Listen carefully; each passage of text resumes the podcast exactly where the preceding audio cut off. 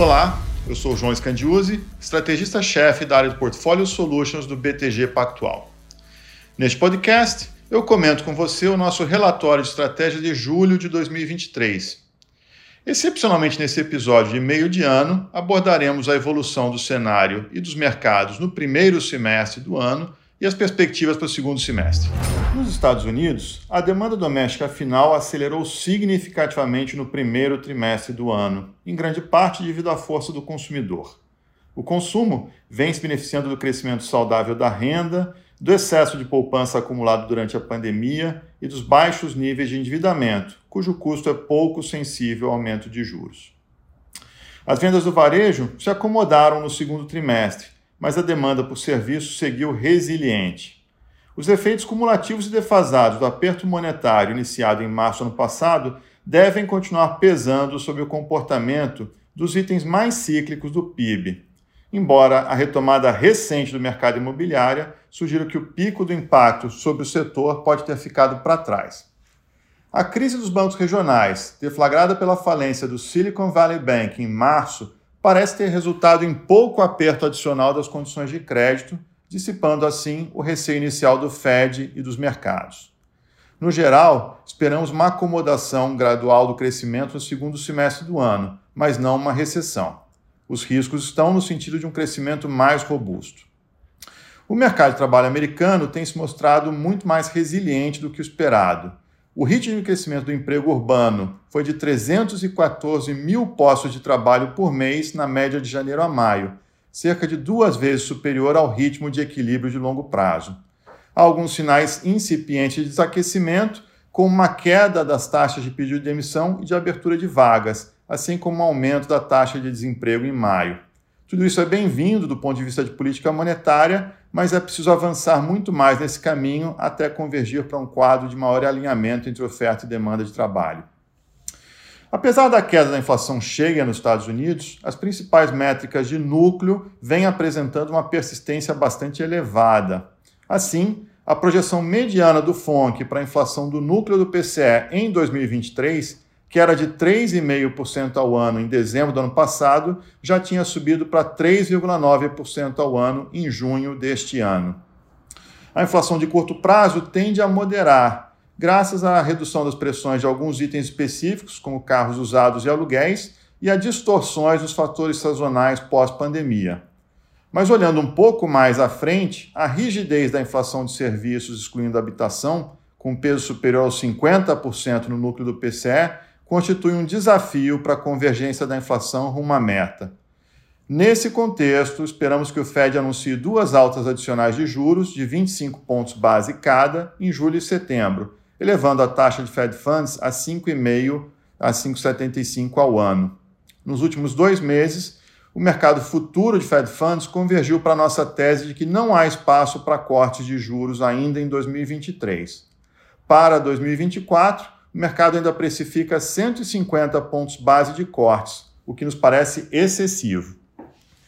Na China, a abertura abrupta da economia resultou num crescimento excepcionalmente forte no primeiro TRI, com o PIB registrando alta dessazonalizada anualizada de 9,1% TRI contra TRI, impulsionado por uma recuperação expressiva do consumo de serviços, pela retomada da construção civil e por exportações robustas, no entanto, vimos o crescimento perder o ímpeto no segundo trimestre, com a recuperação do consumo ficando mais madura e um notável enfraquecimento das concessões de crédito, do setor imobiliário e da demanda externa. Na margem, as vendas de imóveis estão agora abaixo do nível deprimido do mesmo período do ano passado. E o baixo volume de vendas de terrenos para construção vem pressionando as finanças estaduais. A taxa de desemprego entre jovens de 16 a 24 anos está em 20,8%, um recorde histórico. Ao contrário do Ocidente, a inflação na China está excepcionalmente baixa e não é empecilho para estímulo macroeconômico. De fato, em junho, o PBOC cortou em 10 pontos base as principais taxas de juros de referência e esperamos duas rodadas adicionais de cortes até o final do ano.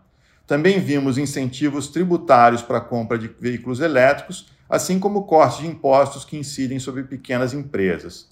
outras medidas de estímulo são esperadas, em particular durante a reunião do Politburo em julho, e devem incluir uma antecipação do calendário de emissão de debêntures de infraestrutura, um relaxamento das restrições às compras de imóveis, queda de compulsórios bancários e novos incentivos ao consumo. Dito isso, nossa expectativa é de que o governo seja parcimonioso na dose de estímulos, buscando um equilíbrio entre garantir que o equilíbrio não fique abaixo da meta de ao redor de 5% este ano, por um lado, e por outro, em evitar riscos financeiros. Assim, revisamos nossa projeção de crescimento do PIB chinês em 2023 de 5,7% para 5,3% ano contra ano. Na zona do euro, observamos um cenário de estagnação de crescimento nos últimos trimestres, o que surpreendeu, tendo em vista o choque positivo de termos de troca com a reversão dos preços de gás desde o pico em agosto do ano passado. Infelizmente, as perspectivas para o segundo semestre não são animadoras, dado o esgotamento do efeito positivo desse choque de termos de troca, dada a fraqueza da demanda externa, especialmente da China, e os sinais recentes de enfraquecimento do setor serviços, que vem em expansão. A inflação cheia, que em outubro do ano passado atingiu um pico de 10,6%, já caiu para 6,1% ano contra ano em maio, mas o núcleo de inflação recuou muito menos, de um pico de 5,7% em março recente para 5,3% em maio. Isso graças à persistência da inflação de serviços. O mercado de trabalho europeu está excepcionalmente apertado resultando em aceleração recente da inflação salarial. Assim, o BCE vem avançando no ciclo de aperto monetário e elevou em junho a taxa básica de juros a 3,5% ao ano, indicando como provável novo aumento de 25 pontos base em julho, para a partir daí ficar dependente dos dados. Nosso cenário contempla altas de 25 pontos base em julho e em setembro, elevando a taxa a 4% ao ano a precificação do mercado vem convergindo para a nossa projeção. No Brasil, os primeiros meses do ano foram caracterizados por elevado grau de ruído quanto aos rumos da política econômica do governo entrante. Na política fiscal, a PEC da transição, aprovada antes da posse, apontou para uma política fiscal expansionista em choque com a política monetária contracionista. Além disso, havia grande incerteza com relação ao desenho da nova regra fiscal e quanto à possível reativação de uma política de crédito subsidiado em larga escala, o que obviamente também entraria em choque com a política monetária. Críticas à independência do Banco Central e sugestões de que seria preferível ter uma meta de inflação mais alta resultaram em significativa desancoragem de expectativas de inflação, em especial as de prazos mais longos, o que eleva o custo de desinflação. O cenário veio melhorando progressivamente ao longo do segundo trimestre. O novo arcabouço fiscal, que está em fase final de tramitação no Congresso, impõe um teto de 2,5% ao ano para o crescimento da despesa real primária, bem inferior ao nível histórico observado nos anos anteriores aos tetos de gastos. Além disso, aponta para uma recomposição gradual do superávit primário até 2026 o que assume significativa redução da elisão fiscal. Ainda que insuficiente para garantir uma estabilização da razão dívida PIB nos próximos anos, o arcabouço foi bem recebido pelo mercado por reduzir os chamados riscos de cauda.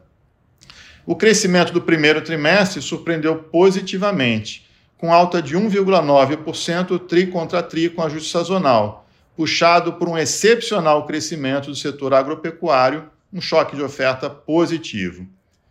Os setores mais sensíveis à política monetária seguem em desaceleração e a demanda doméstica final contraiu 0,5% tri contra tri, o que vai na direção desejada pela política monetária. Para o ano como um todo, elevamos nossa projeção de crescimento de PIB de 1,2% para 1,9%. O cenário inflacionário também melhorou, para o que contribuíram a apreciação do câmbio a queda dos preços internacionais de commodities, nossa excelente safra e a dissipação de pressões de cadeias de suprimento globais que vinham pressionando os bens industrializados. No final de junho, o Conselho Monetário Nacional anunciou a manutenção das metas de inflação, alterando apenas o horizonte de convergência, que passa de ano calendário para contínuo. A decisão deverá contribuir para uma queda das expectativas de inflação a prazos mais longos, o que já veio ocorrendo nas últimas semanas em aparente antecipação à decisão do CMN.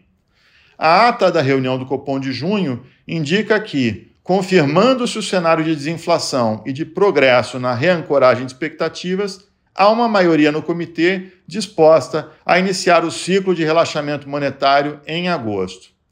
Nosso cenário contempla um corte de 25 pontos base na Selic em agosto, com aceleração para cortes de 50 pontos base a partir de setembro, levando a Selic a 12% ao ano ao final deste ano e a um dígito no ano que vem. O provável avanço da reforma tributária será outro tema importante para os mercados, já que é algo que poderá contribuir para elevar as expectativas de crescimento potencial de médio e longo prazo. Nos mercados locais, o início de 2023 pareceu uma continuação de 2022. Tínhamos a avaliação de que boa parte dos ativos locais estavam em níveis de preços excessivamente descontados por conta das incertezas no cenário que observávamos o cenário internacional mais desafiador, com altas de juros dos principais bancos centrais do mundo desenvolvido. A incerteza em relação a como seria a condução da política econômica do novo governo local e ainda crise de crédito em algumas empresas locais tornaram o ambiente de negócios bastante complexo neste início de ano. Podemos dizer que no duelo entre os preços descontados e as incertezas, nos primeiros meses do ano, aos olhos do investidor, prevaleceram as incertezas. Neste período, mantivemos nossa posição neutra na classe de ativos, procurando estratégias que protegessem os portfólios nesse ambiente de maior aversão ao risco. A partir de março, observamos um conjunto de fatores que pareciam mostrar um ponto de inflexão nos mercados. A combinação entre o que parece ser o estágio final do ciclo de aperto monetário nas economias desenvolvidas, a aproximação do ciclo de corte de juros pelo Banco Central Brasileiro aliados a níveis de taxa de juros reais acima de 6% ao ano em prazos mais longos no Brasil, parecia uma grande oportunidade. A história nos mostra que dificilmente taxas de juros reais nesses níveis perdem para o CDI, principalmente quando analisamos janelas mais longas. Neste período, montamos uma posição overweight em renda fixa inflação, privilegiando papéis com duration mais longos, aproximadamente oito anos e meio. Uma outra abordagem que tivemos nos últimos meses foi entender como os ativos domésticos costumam desempenhar ao longo do ciclo de política monetária.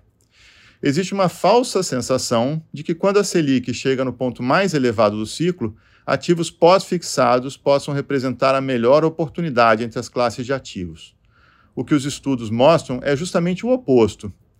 Na maior parte das vezes, quando analisamos o retorno das classes de ativos 12 meses após a Selic chegar ao seu pico, o CDI tende a ser uma das piores opções de investimento ex post.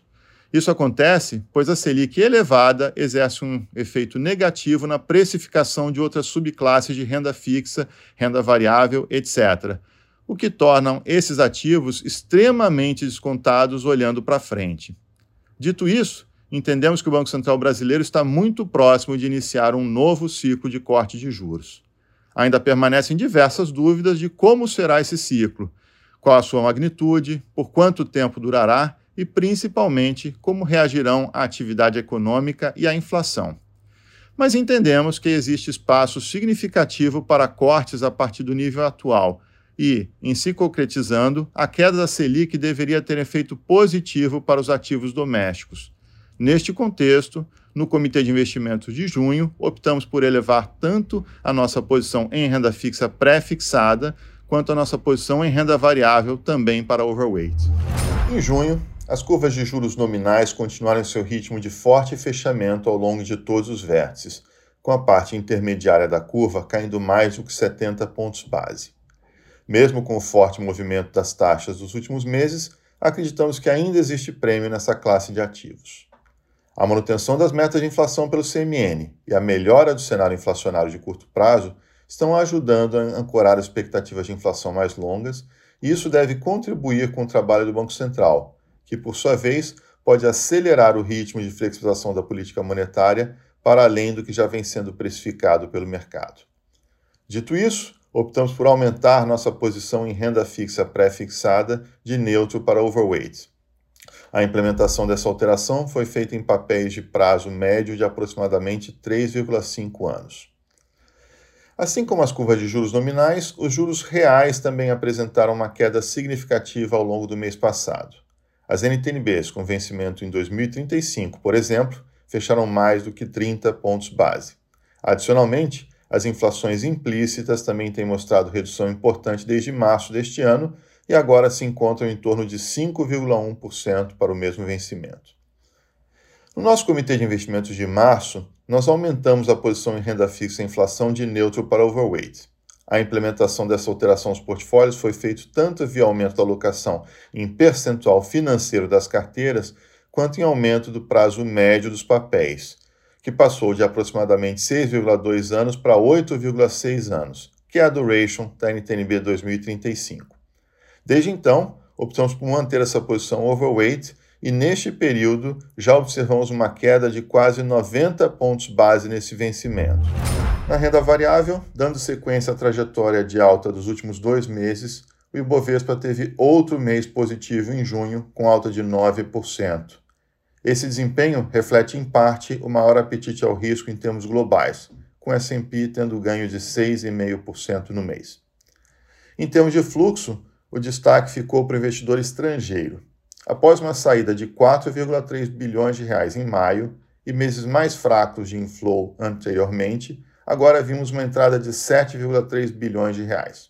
No acumulado de 2023, o saldo já é positivo em 14,2 bilhões de reais.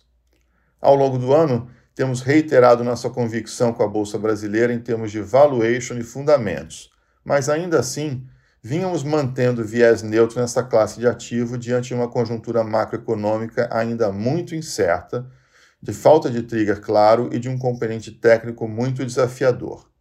E é justamente o início de uma melhora nesses aspectos que torna o timing propício para um overweight em renda variável. O contexto econômico e político menos nebuloso, a proximidade de um ciclo de aperto monetário são triggers essenciais para destravar o valor na bolsa. Com a queda dos juros, devemos ter uma revisão dos múltiplos das companhias, com a redução da taxa de desconto e da despesa financeira estimada. O valuation ainda segue em patamar atrativo, com a razão preço-lucro do Ibovespa, excluindo Petro e Vale, em 10 vezes para 2023. Ainda um desvio padrão abaixo da média de 15 anos. Um ponto importante nesse sentido é que, após sete meses de revisões negativas de lucros no índice de small caps, começamos a ver uma reversão de tendência nos últimos dois meses, após a divulgação dos números saudáveis do primeiro TRI. Adicionalmente, comparado com os pares, o Brasil ainda segue bem posicionado, com o MSCI Brasil apresentando um desconto de cerca de 40% sobre os mercados emergentes, contra um desconto histórico de 8%.